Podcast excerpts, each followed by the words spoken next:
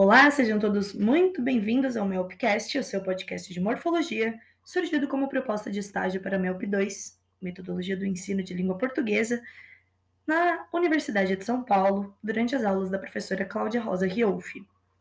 A aluna responsável pela elaboração dos áudios e do material com mais de 100 questões reunidas de vestibulares famosos para apoio do professor é a discente Laura Leite Feitosa, vulgo eu mesma que vos falo e eu espero de coração que esse podcast possa ajudar de alguma forma. É muito importante que, antes de todo episódio, o professor peça para que seus alunos façam os exercícios, sendo que esses áudios são apenas um apoio né, para esclarecer algumas dúvidas que, evidentemente, deveriam ser exploradas em sala através dos exercícios. Estão os alunos nesse contexto de vestibular? A melhor forma de se preparar é através de muitos exercícios, não tem como fugir mesmo. Dito isto, bora para o nosso primeiro episódio.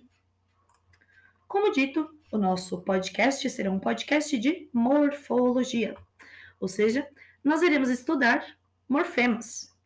E o que são morfemas? Bom, o morfema é a unidade mínima significativa ou dotada de significado que integra a palavra. Tomaremos como base o que diz uh, Matoso Câmara Júnior, em seu Dicionário de Linguística e Gramática. Segundo o autor, os morfemas, do ponto de vista do significante, podem ser aditivos, subtrativos, alternativos, reduplicativos, de posição e zero. Vamos ver cada um para que fique bem claro. Os morfemas aditivos, como o próprio nome o indica, né, são segmentos que se ligam a um núcleo, ou seja, a um radical. Em nossa língua, são os morfemas mais produtivos. De acordo com Evanildo Bechara, em sua Moderna Gramática Portuguesa de 2001, os morfemas aditivos são representados por prefixos, anteposição na base lexical, por, repor, quieto, inquieto, sufixos, interfixos e desinências, posposição à base lexical, infixos, que, inter, que são a intercalação no interior da estrutura da base, circunfixos, anteposição e posposição simultaneamente à base, também são chamados de parasintéticos, descontínuos, fragmentação pela intercalação de outro morfema, e reduplicativos, repetição da base inicial da base. Ah, perdão, repetição da parte inicial da base. Convém ressaltar a diferença entre interfixo e infixo. O interfixo une uma raiz a um sufixo ou dois radicais de um composto. Por exemplo, gratidão, grat e dão. Filósofo, filósofo. Por outro lado, o infixo insere-se dentro de outro morfe, normalmente a raiz. Pensar, pensamento. Vamos falar agora sobre os morfemas subtrativos. São morfemas resultantes da supressão de um fonema do radical para exprimir alguma diferença de sentido. São mais raros que os morfemas aditivos e podemos citar como exemplos anão, anã, órfão, órfã. Após uma primeira análise dos pares acima, podemos concluir que nesses casos o feminino é obtido através da eliminação do o do masculino. A noção de feminino, em vez de aparecer indicada através da adição de um morfema à forma masculina, processo básico de formação do gênero em português, decorre da própria subtração dessa forma. Partindo à análise dos masculinos, não podemos afirmar que o feminino resulta da queda do morfema o, visto que substantivos em ão apresentam vários tipos de femininos, por exemplo, irmão, irmão, leão, leoa, sultão, sultana. Assim, quando, tamos, quando temos o feminino em terminado em an, o masculino é automaticamente em ão. Se o masculino termina em ão, há variadas possibilidades de feminino. Vamos falar agora sobre os morfemas alternativos. Os morfemas alternativos consistem na substituição de fonemas do radical, que passa a apresentar duas ou mais alternantes. Dessa forma, resulta o morfema. Veremos os casos de alternância vocálica. Podemos distinguir três tipos de alternância de timbre da vogal tônica: E, E, O, O. Essas alternâncias aparecem em alguns nomes e pronomes, marcando a oposição entre masculino e feminino, ou singular e plural. Por exemplo, esse, essa, novo, nova, ovo, ovos. Também ocorrem em alguns verbos da segunda conjugação, opondo no presente do indicativo a primeira pessoa do singular às demais pessoas que apresentam acento tônico no radical. Por exemplo, bebo, bebes, torço, torces. Vamos falar agora sobre e, i, o, u. Estabelecem distinção nos pronomes entre o animado e o neutro. Por exemplo, esse, isso, aquele, aquilo, todo, tudo. E por fim, i, e, u, o, i, e, u, o. Ocorrem alguns verbos da terceira conjugação, marca no presente do indicativo a oposição entre a primeira pessoa e outras formas risotônicas. Minto, mentes. Sinto, sentes. Sumo, somes. Firo, feres. Durmo, dormes. Em Portugal, em geral, é o timbre aberto ou fechado da vogal tônica que distingue a primeira pessoa do plural do presente do indicativo e do pretérito perfeito dos verbos da primeira e segunda conjugação.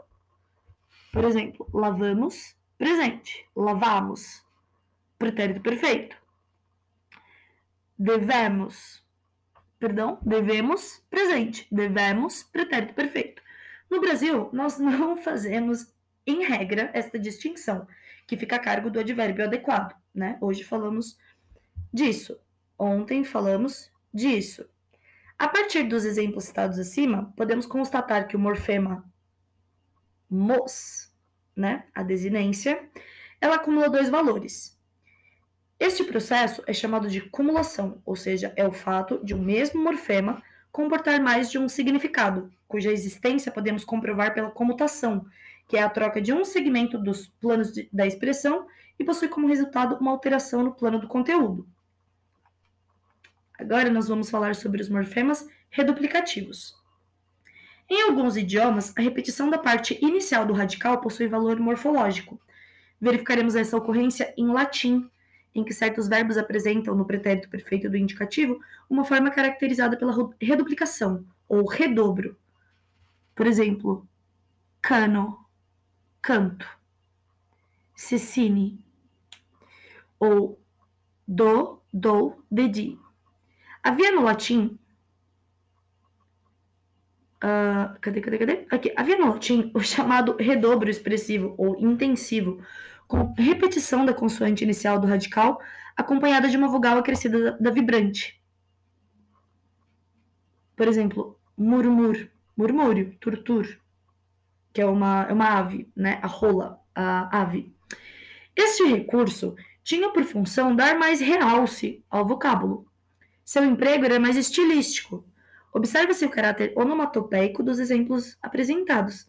A língua portuguesa não apresenta morfemas reduplicativos, em nossa língua, o fenômeno da reduplicação é comum na linguagem infantil e nos hipocorísticos, por exemplo, papai, mamãe, vovô, zezé, fifi. Ocorre também em alguns compostos, ping-pong, reco-reco, tic-tac, toque-toque. Esses exemplos não possuem valor morfológico, na verdade, ilustram o chamado redobro expressivo. Bom, nós ainda vamos falar de morfema de posição, morfema zero, e aí eu prometo que a gente já entra em outro tema, tá bom? então, é, de morfema de posição, morfema de posição, ele distingue-se dos outros tipos aqui apresentados por não se constituir nem em acréscimo, nem em subtração de segmentos. A disposição dos morfemas na frase pode ter valor gramatical. Nós podemos citar como exemplo duas frases: João vê José, José vê João. Na primeira frase temos João como sujeito e José como objeto, né? João, José. Já na segunda nós temos José como sujeito e João como objeto. José, João, ok? É válido ressaltar que temos sequências de ordem livre, como por exemplo, em hoje vou sair. Vou hoje sair. Vou sair hoje, em que a posição variável do advérbio não lhe altera a função. Acrescentamos ainda que há combinatórias que não podem ocorrer. Por exemplo, homem ou, diferentemente do que se passa em romeno, em que o artigo é proposto, né? Por exemplo, homem ou. Em português, isso é inadmissível, não faz o menor sentido, né? A gente tem que falar o homem. Para os linguistas de orientação distribucionalista, as combinações de segmentos internos ao vocábulo são estudadas na morfologia, cabendo à sintaxe o estudo das combinações ao nível da frase. A morfologia de posição ocuparia uma parte importante da sintaxe. Morfema zero. São comuns em língua portuguesa os exemplos, de, os exemplos de morfema zero na flexão verbal com frequência, as desinências modo-temporais e números pessoais são representados por esse tipo de morfema. Lembramos, contudo, que não se deve postular um morfema zero quando estamos diante de um elemento recuperável em ame. Não se deve falar em vogal temática zero, visto que no tema ama a vogal temática se elide antes da desinência modo temporal. E, por exemplo, ame. Essa observação nos previne contra o uso indiscriminado do morfema zero, que só deve ser postulado em, caos de verdade... em caso de verdadeira necessidade. A Flávia Carone, em Morfossintaxe, no seu livro em 1994, nos oferece mais exemplos de ocorrência do morfema zero em nossa língua. De acordo com a autora, o singular dos nomes não se concretiza em um ponto do vocábulo, mas está presente como categoria de números, o que se comprova com o plural livro, livros. O ponto que no plural é ocupado pelo morfema S no singular em um conjunto vazio, que representamos pelo símbolo zero. E às vezes por um hífen, né? Em algumas gramáticas. E denominamos de morfema zero. Ambos, porém, são realidades morfêmicas. Aliás, como noção gramatical, cada um deles só existe graças à existência do outro. Sem essa oposição, sequer seriam cogitados esses conceitos. Assim, a categoria gramatical de número só existe porque um par opositivo a instaura, né? Singular e plural.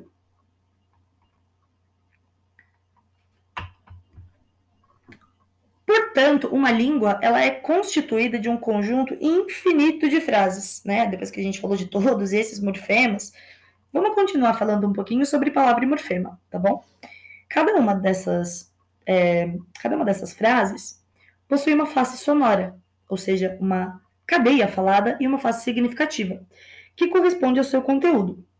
Uma frase, por sua vez, pode ser dividida em unidades menores de som e significado, as palavras, e em unidades ainda menores, que apresentam apenas a face significante, que são os fonemas.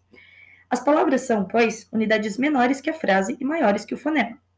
Assim, na, na frase da poeta Florbela Espanca, Évora, ruas ermas sob os céus, cor de violetas roxas. Distinguimos dez palavras, todas com independência ortográfica. Em cada uma dessas palavras, identificamos um certo número de fonemas. Por exemplo, Évora, temos cinco fonemas. E, V, O, R, A. E temos quatro fonemas em ruas. U, A, S. Existem, no entanto, unidades de som e, conteúdo, e conteúdo menores que as palavras. Assim, em ruas, temos de reconhecer a existência de duas unidades significativas: rua e o S. Né?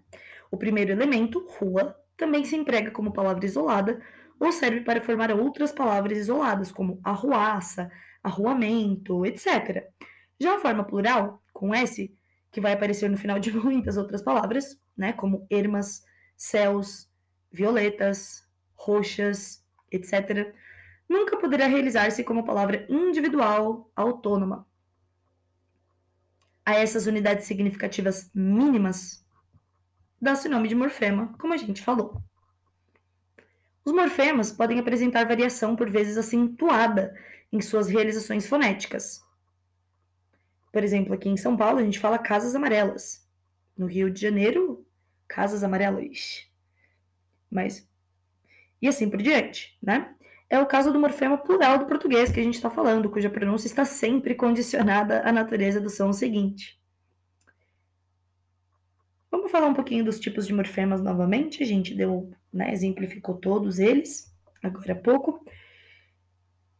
Quando na análise da palavra ruas distinguimos dois morfemas, observamos que um deles, rua, por si só, um vocábulo, enquanto o morfema S não tem existência autônoma, aparecendo sempre ligado a um morfema anterior.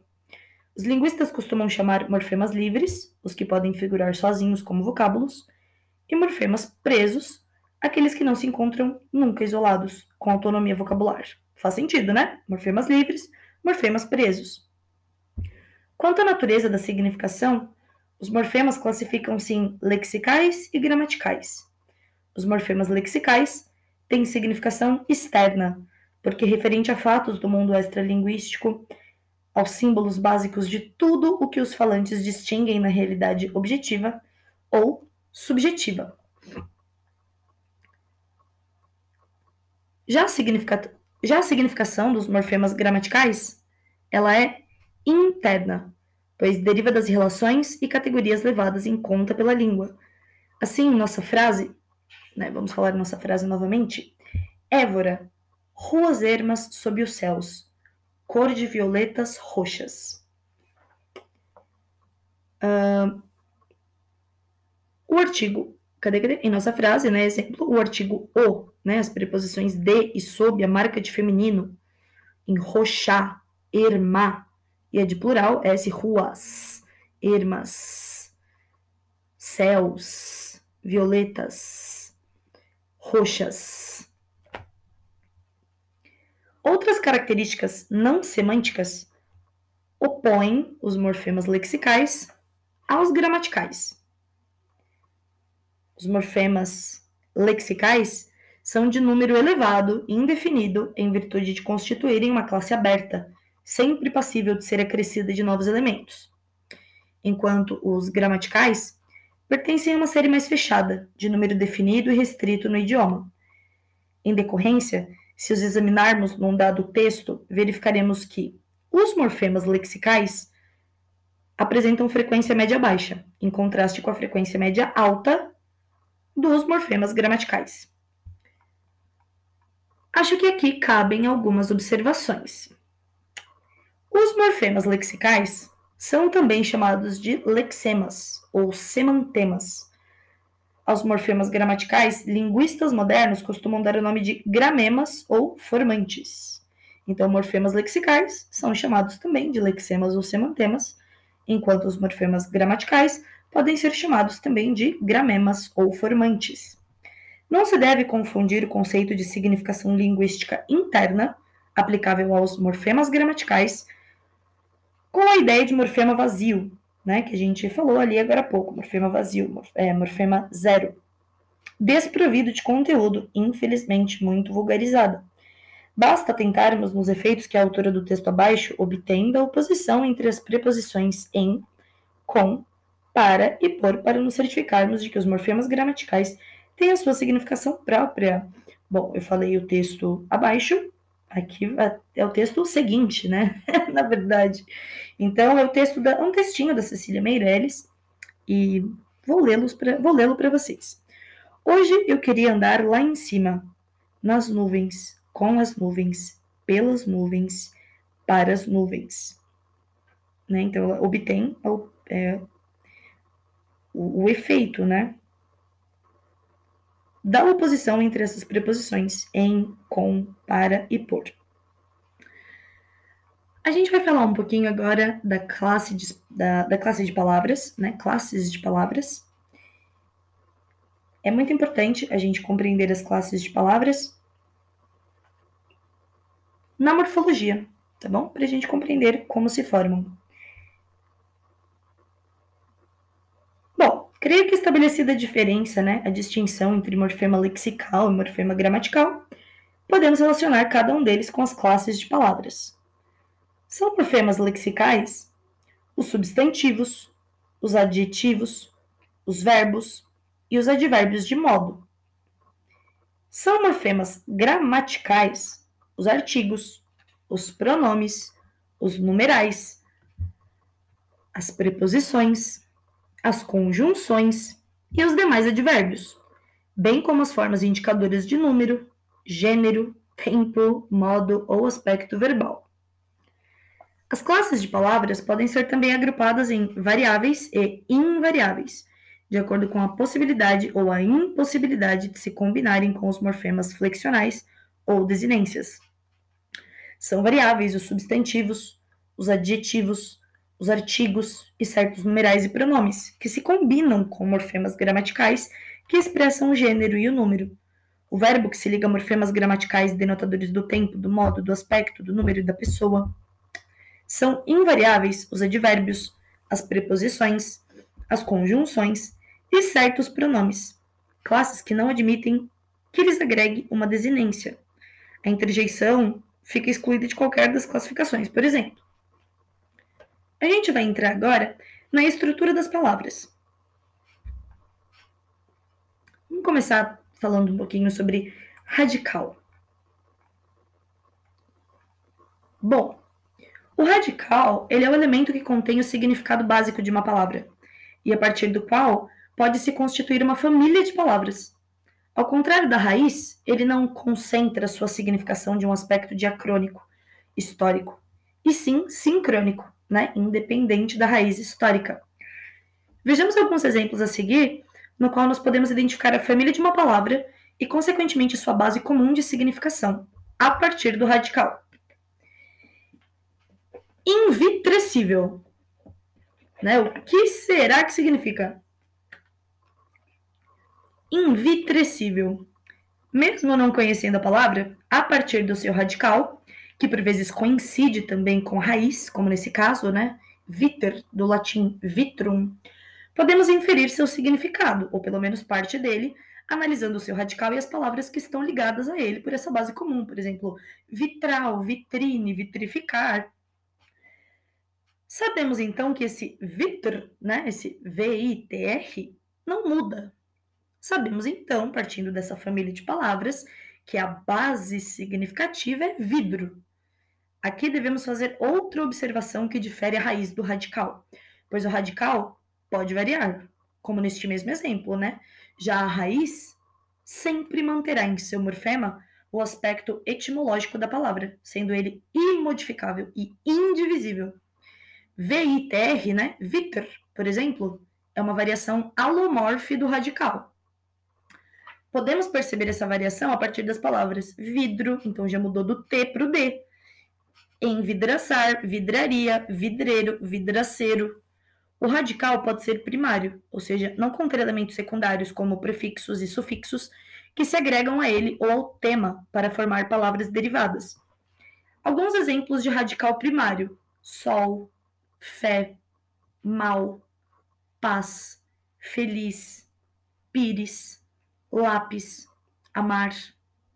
Já os radicais que são considerados secundários, terciários, quaternários, etc., são assim denominados por suas anexações sucessivas de afixos, os prefixos ou os sufixos, como nós veremos é, em, algumas, em alguns episódios, né, daqui a pouco. Eu acho que a gente vai ver nesse episódio mesmo, deixa eu ver, hum, não lembro. Talvez a gente veja nesse episódio ou em algum outro episódio sobre os afixos. Ah, não, vai ser nesse episódio mesmo, tá bom? Veremos sobre os afixos daqui a pouco.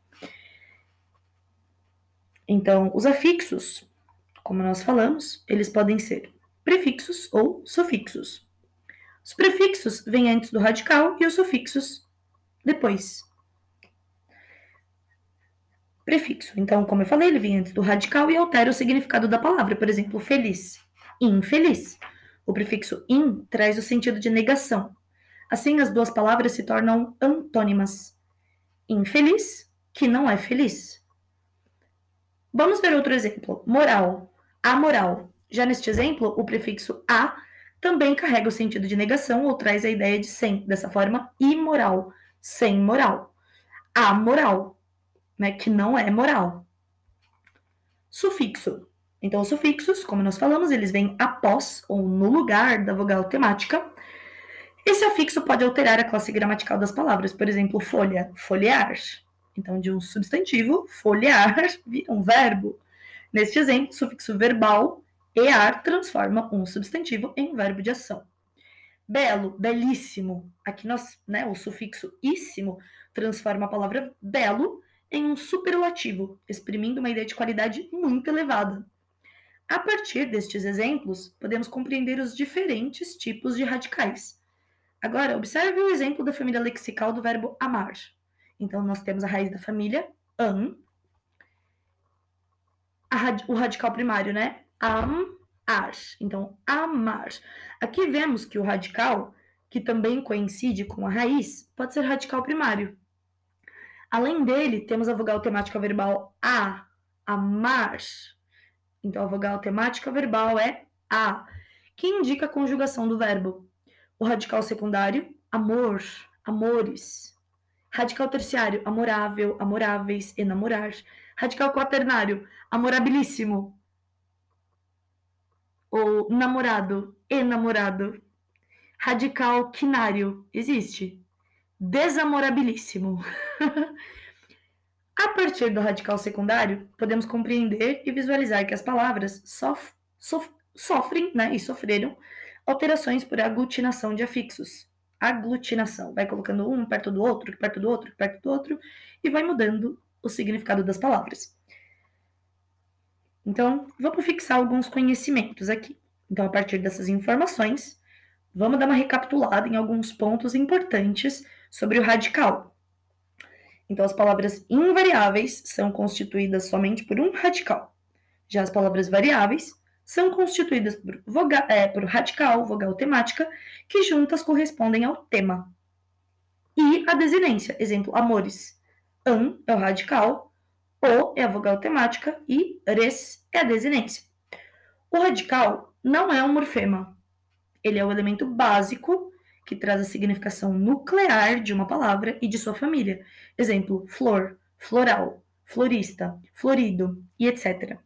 Justamente por não ser um morfema, que corresponde a significantes mínimos e indivisíveis de uma palavra, como a raiz, o radical pode sofrer alterações pela adição de afixos.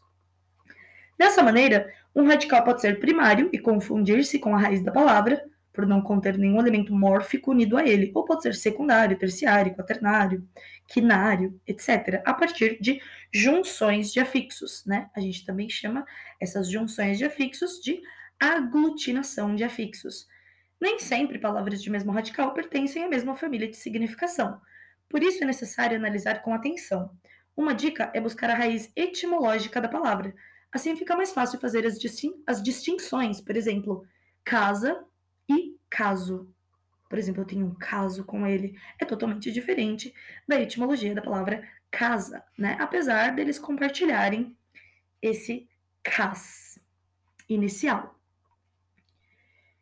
Em síntese, né? O que ao, ao que chamamos até agora de morfema lexical, então trazendo novamente aqueles é, aqueles aquelas definições, né, de morfema lexical, morfema gramatical. Então, até agora, o que nós chamamos de morfema lexical dá-se tradicionalmente o nome de radical. É o radical que irmana as palavras da mesma família e lhes transmite a base comum de significação, como a gente viu. A eles se agregam, como nós vimos, os morfemas gramaticais, que podem ser uma desinência ou morfema flexional, um afixo ou morfema derivacional, ou uma vogal temática. Agora, a gente vai falar sobre as desinências, tá bom? As desinências, elas são um dos objetos de estudo da morfologia. Elas fazem parte do processo de formação das palavras, pois são estruturas colocadas no final dos radicais para indicar suas flexões, como eles mudam. Isso significa que essas são partículas, é, aliás, é que elas são partículas responsáveis pela identificação do gênero, do número da pessoa, modo e tempo dos verbos. Então, é feminino, é masculino, é singular, é plural. A gente sabe tudo isso a partir das desinências. Apesar dessa importante função, os morfemas flexionais, como também são chamadas as desinências, elas não transformam uma palavra primitiva em outra derivada. Diferentemente dos afixos, prefixo e sufixo, como nós vimos, eles atuam, ah, os os morfemas flexionais atuam apenas na variação da palavra da forma original. Por exemplo, nadar mais mos. Nadamos. Verbo nadar na primeira pessoa do plural. Ir mais mãos. Irmãos. Substantivo masculino no plural. No primeiro caso, né, do caso de nadamos, a desinência mos é o elemento que mostra a flexão em pessoa e número, em relação ao verbo nadar, mas não modifica a composição e o sentido da palavra de origem. O mesmo acontece no segundo exemplo, pois o substantivo é, é ele é apenas flexionado no plural. Quanto à classificação das desinências, elas são definidas de acordo com dois tipos. Elas podem ser desinências nominais ou desinências verbais. As desinências nominais são morfemas que se unem ao final das palavras e apontam flexões de gênero masculino ou feminino e número singular e plural. Bom, então continuando o que a gente estava falando das desinências, um, os morfemas que se unem, né? As desinências nominais são os morfemas que se unem ao final das palavras. As desinências nominais apontam as flexões de gênero, como nós dizemos, masculino e feminino, e número, singular e plural, dos substantivos, adjetivos e pronomes. Vamos ver alguns exemplos. A Marquesa de Santos foi amante do imperador Dom Pedro I. Então, nós temos o substantivo marquês e marquesa. No caso, apareceu marquesa primeiro, né? Marquesa de Santos. Os candidatos à reeleição do Grêmio Estudantil são bastante competitivos. Então, substantivos, nós temos candidatos, que poderia ser candidatas. E de adjetivo, nós temos competitivos, que poderia ser muito bem competitivas. Aqueles estudantes estão com pressa. Pronome demonstrativo aqueles poderia ser aquelas. Pelas composições, nós podemos perceber o O é desinência nominal do gênero masculino, A, desinência nominal do gênero feminino, S, desinência nominal do gênero, oh, perdão, desinência nominal do número plural. De modo geral, o que caracteriza uma formação no plural é a presença da consoante S ou acréscimo de ES. Quando isso não existe, né, quando isso não acontece, existe um morfema zero, que é a indicação do singular. E é importante que as pessoas fiquem atentas, tá bom? Vocês, estudantes, fiquem bem atentos, porque há palavras que não apresentam flexões de gênero. Nessas situações, o gênero é determinado pelos artigos: a cama, o tapete, o abajur, as cadeiras, os papéis, etc. Além disso, nem todos os nomes admitem desinência de número. Os fatores que acabam indicando a composição no singular ou plural são os artigos, os numerais ou até mesmo os adjetivos. Por exemplo, lápis, você não sabe se é plural ou singular, né? Ônibus, férias, vírus, entre tantos outros. As desinências verbais, como a nomenclatura já sugere, são partículas que se unem aos verbos e demonstram as flexões em número, singular e plural, pessoa, primeira, segunda, terceira pessoa gramatical, modo, indicativo, subjuntivo e imperativo, e tempo. Então, flexões né, em tempo, passado, presente e futuro. Então, é, flexões em número, pessoa, modo e tempo. São, portanto, as terminações assumidas pelos verbos no momento em que estão conjugados. As desinências, neste tipo, dividem-se em desinência número pessoal, diz respeito ao número e à pessoa que menciona ação verbal. Então, primeira pessoa do singular, eu canto, eu mergulho, eu quero, desinência o. Segunda pessoa do singular, tu cantas, tu mergulhas, tu queres, desinência S. Primeira pessoa do plural, nós cantamos, nós mergulhamos, nós queremos, desinência mos. Terceira pessoa do plural. Eles cantam, eles mergulham, eles querem. Desinência M. Desinência modo temporal. Indica o modo e o tempo em que a ação verbal acontece. Por exemplo, pretérito imperfeito do indicativo. Primeira conjugação. Eu mergulhava, tu mergulhavas, ele mergulhava. Desinência vá. Pretérito imperfeito do indicativo, segunda e terceira conjugações. Eu queria, tu querias, ele queria. Desinência, ia. Pretérito mais que perfeito do indicativo. Eu cantara, tu cantaras, ele cantara. Desinência, ra. Futuro futuro do pretérito do indicativo. Eu compraria. perdão. Tu comprarias. Ele compraria. Desinência, ria. Pretérito imperfeito do subjuntivo. Se eu trabalhasse, se tu trabalhasses, se ele trabalhasse. Desinência SSE. Na desinência verbo nominal, determina as, as, formas nominais, isto é, o infinitivo, o gerúndio ou particípio. O R, desinência indicativa de infinitivo, por exemplo, comer, contar, falar. O NDO, desinência indicativa de gerúndio. Comendo, contando, falando. DO, desinência indicativa de particípio. Comido, contado, falado. Vale ressaltar também que os verbos irregulares possuem formas específicas, principalmente no particípio. Na conjugação do verbo poder, por exemplo, ocorre a seguinte forma no gerúndio: podendo. desinência NDO. No particípio podido, desinência DO. E o infinitivo poder, desinência R. Muito cuidado para não confundir a desinência com a vogal temática.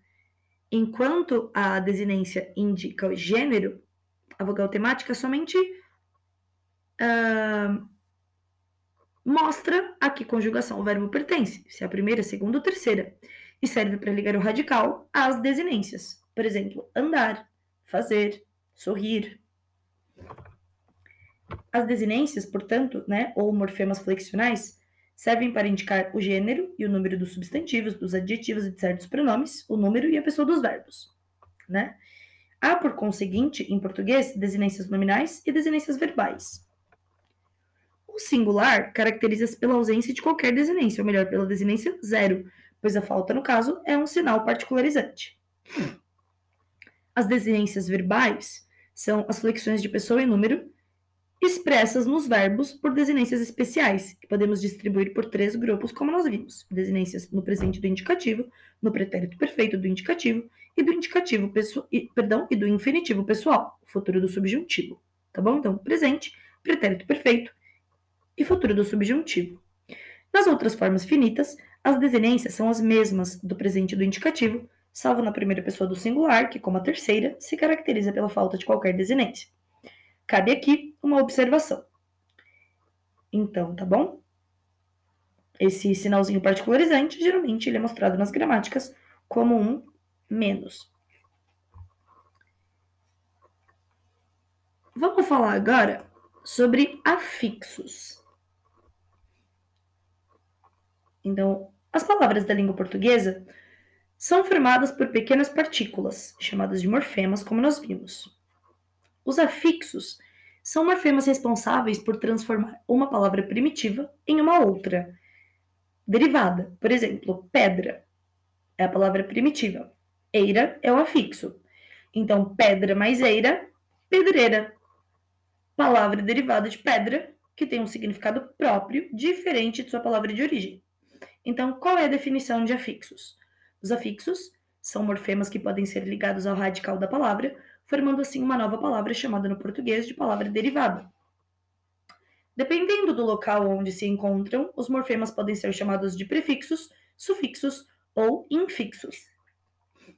Os prefixos, quando o afixo é adicionado no início da palavra, chamamos este processo de derivação prefixal.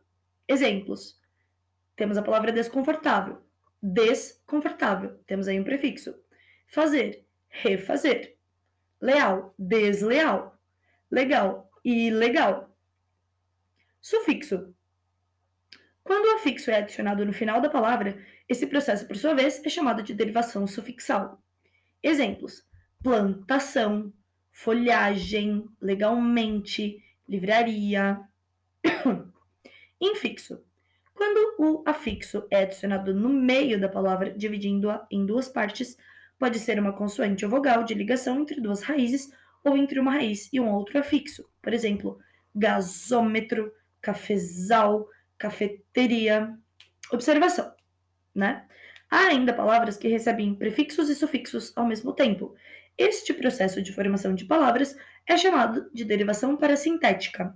Exemplo: temos a palavra manhã. Se você coloca amanhecer, temos uma derivação parasintética. Temos bênção. Abençoar. Mais uma derivação parasintética. Então, os afixos, ou morfemas derivacionais, são elementos que modificam geralmente de maneira precisa o sentido do radical a que se agrega. Como nós vimos, o afixo que se antepõe ao radical é chamado de prefixo, e os que se pospõem são denominados de sufixos. Assim, desterrar e renovamos aparecem os prefixos, né? Des, que tem a ideia de separação, e re, que tem a ideia de repetição de um fato. Os sufixos, como as desinências, unem-se à parte final do radical, mas enquanto estas caracterizam apenas o gênero, o número, a pessoa do, né, da palavra, sem alterar o sentido lexical ou a classe, né, o radical faz isso. Os sufixos transformam substancialmente o radical a que se juntam, que se juntam, né? Então, por exemplo, terroso, terreiro, novinho e novamente encontram-se os sufixos oso, que uh, do substantivo terra forma um, um adjetivo, né? Terroso. Em terreiro, a gente tem eiro, que do substantivo terra forma outro substantivo. Em novo, a gente tem a forma diminutiva, né? Em novinho. E em mente, que do feminino do adjetivo novo forma um advérbio, novamente. Cabe mais uma observação aqui, né? Esta distinção entre sufixo e desinência, nem sempre observada pelos linguistas modernos, pertence à análise mórfica tradicional. Poderíamos simplificar a classificação desses morfemas gramaticais, considerando-os apenas sob o aspecto formal, caso em que a denominação de sufixo, com abarcá-la, dispensaria a da desinência, ou distinguindo-os pelo aspecto funcional. Né? As desinências identificar-se-iam com os morfemas flexionais e os sufixos seriam somente morfemas derivacionais. Nesta última hipótese, né, de serem apenas morfemas derivacionais, as características de tempo e modo, e por extensão as das formas nominais do verbo, ficariam incluídas nas desinências. Vamos falar agora sobre vogal temática. Então, como sabemos, as palavras da língua portuguesa são formadas e estruturadas pelos elementos mórficos como radical, raiz, tema, afixos, que são os prefixos e sufixos. Nós também vimos, né, brevemente os infixos. Desinências, que podem ser nominais e verbais, vogal e ou consoante de ligação e vogal temática. Até aí tudo bem? Bom, cada partícula, perdão, cada partícula é fundamental para que possamos compreender as palavras, pois ela representa uma unidade mínima de significação chamada de morfema, né? Que foi o início das nossas, da nossa conversa aqui nesse primeiro episódio. Aqui nós iremos refletir um pouquinho a respeito do morfema, intitulado de vogal temática. Vamos lá? Vogal temática. O que é a vogal temática? Então, a vogal temática ela nada mais é do que uma ponte. É bom lembrar dela como uma ponte.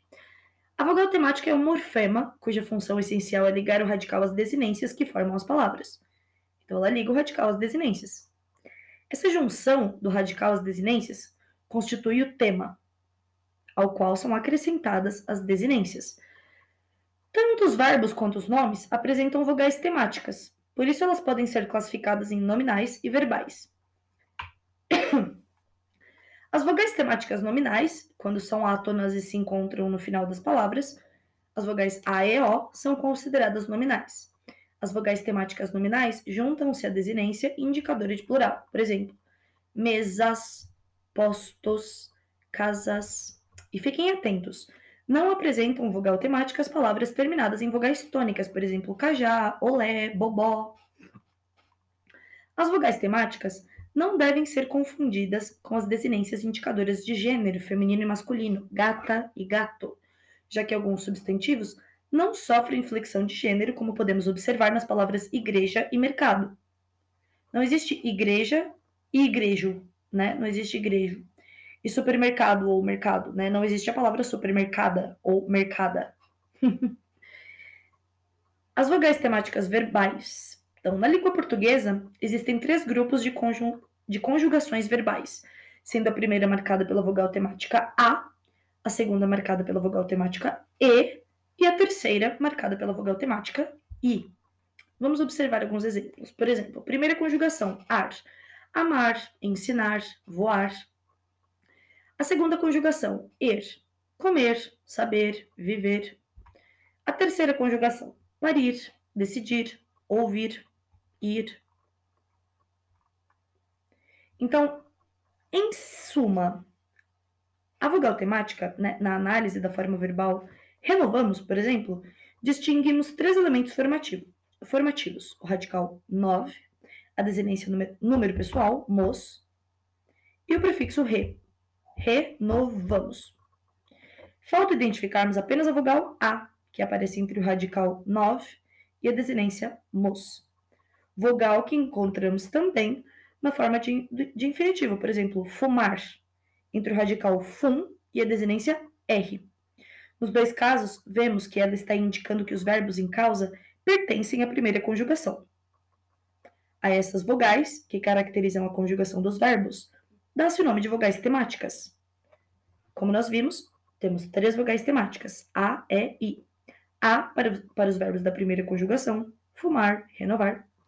Para os verbos, uh, o E para os verbos da segunda conjugação, dever, fazer. E para os verbos da terceira conjugação, tá bom? Partir, parir, construir, ouvir, decidir, como nós vimos. O radical acrescido de uma, de uma vogal temática, isto é, pronto para receber uma desinência, denomina-se tema. Então, radical mais vogal temática é igual a tema. Aqui é importante ressaltar que não há acordo entre os linguistas quanto à inclusão das vogais temáticas entre os morfemas. Parece-nos que, assim como as desinências, elas fazem parte dos morfemas gramaticais categóricos, pois também distribuem os radicais em classes. Por si mesmas, nada significam, mas poderiam, talvez, né, nós poderíamos talvez, talvez dizer que, no caso, a função é a significação. A gente vai falar um pouquinho sobre vogal e consoante de ligação. Os elementos mórficos até aqui estudados entram sempre na estrutura do vocábulo com determinado valor significativo externo ou interno. Há, porém, outros que não são insignificativos e servem apenas para evitar dissonâncias, hiatos, encontros consonantais, na juntura daqueles elementos. Se examinarmos, por exemplo, os vocábulos gasômetro e cafeteria, verificaremos que o primeiro, né, gasômetro, é formado de dois radicais, gás e metro, ligados pela vogal O, sem valor significativo. O segundo é construído pelo radical café, mais o sufixo eira, entre os quais aparece a consoante insignificativa T, para evitar o desagradável hiato. A esses sons, empregados para tornar a pronúncia das palavras mais fácil ou eufônica, dá-se o nome de vogais e consoantes de ligação.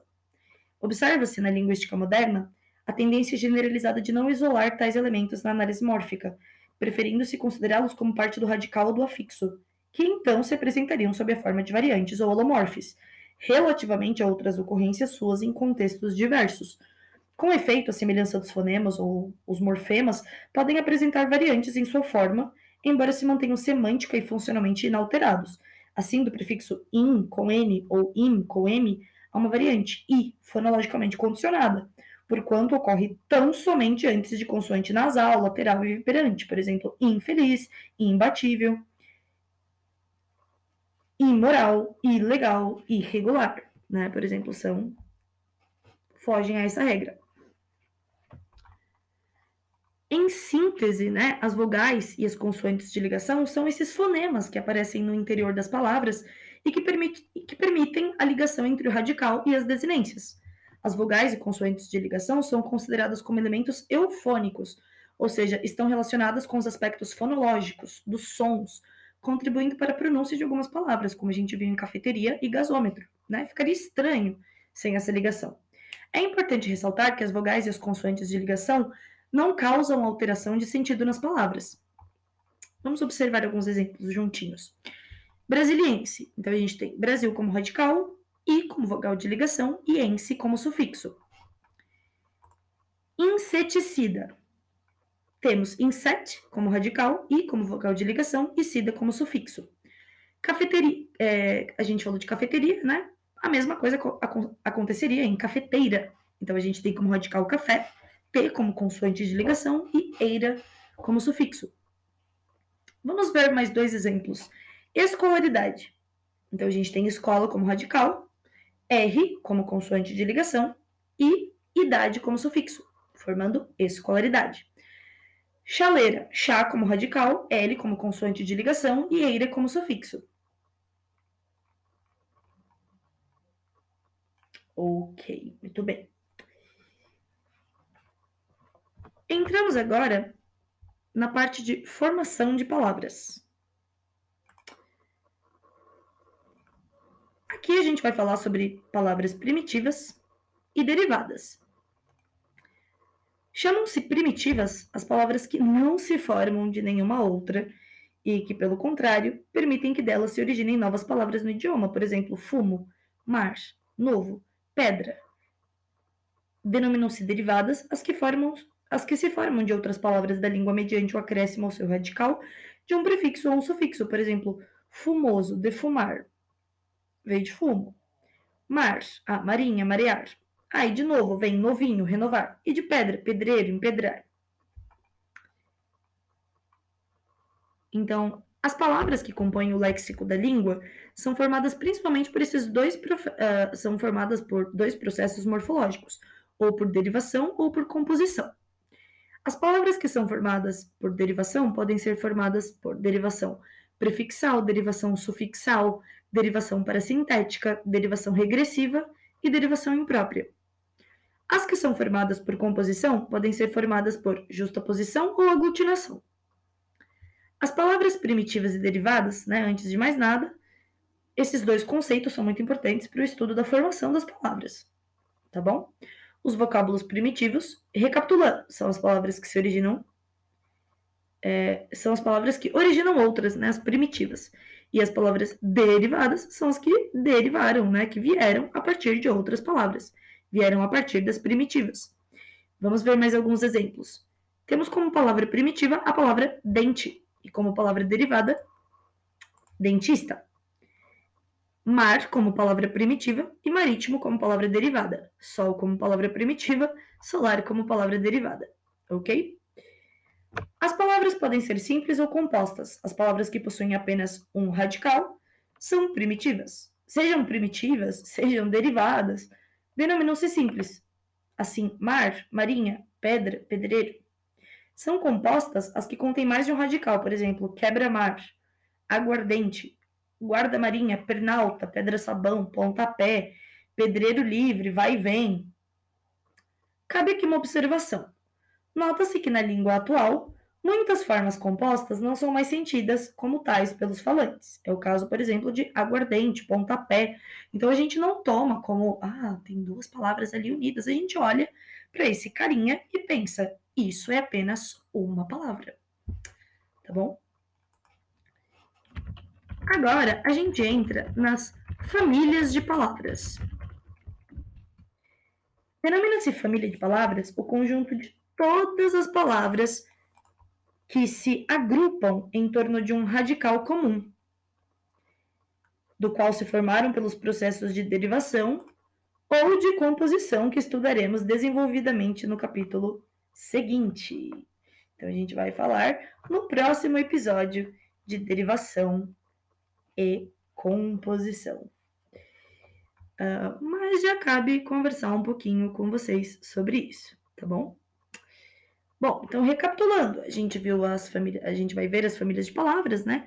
Que é o conjunto de palavras que tem a mesma origem, ou seja, uh, vem de palavras primitivas. Exemplo, para a palavra primitiva casa, temos as palavras casário, opa, perdão, casario, casarão, casinha, casota. Palavras primitivas são as que dão origem às palavras derivadas. Palavras derivadas são as palavras que são formadas a partir da palavra primitiva. E a gente tem também um outro termo aqui que é área vocabular, que é um conjunto de palavras que se relacionam pelo sentido. Por exemplo, para a área vocabular escola, temos as palavras professor, aluno, aula, mochila, estudo, que não necessariamente derivam da palavra escola, mas que pertencem à área vocabular.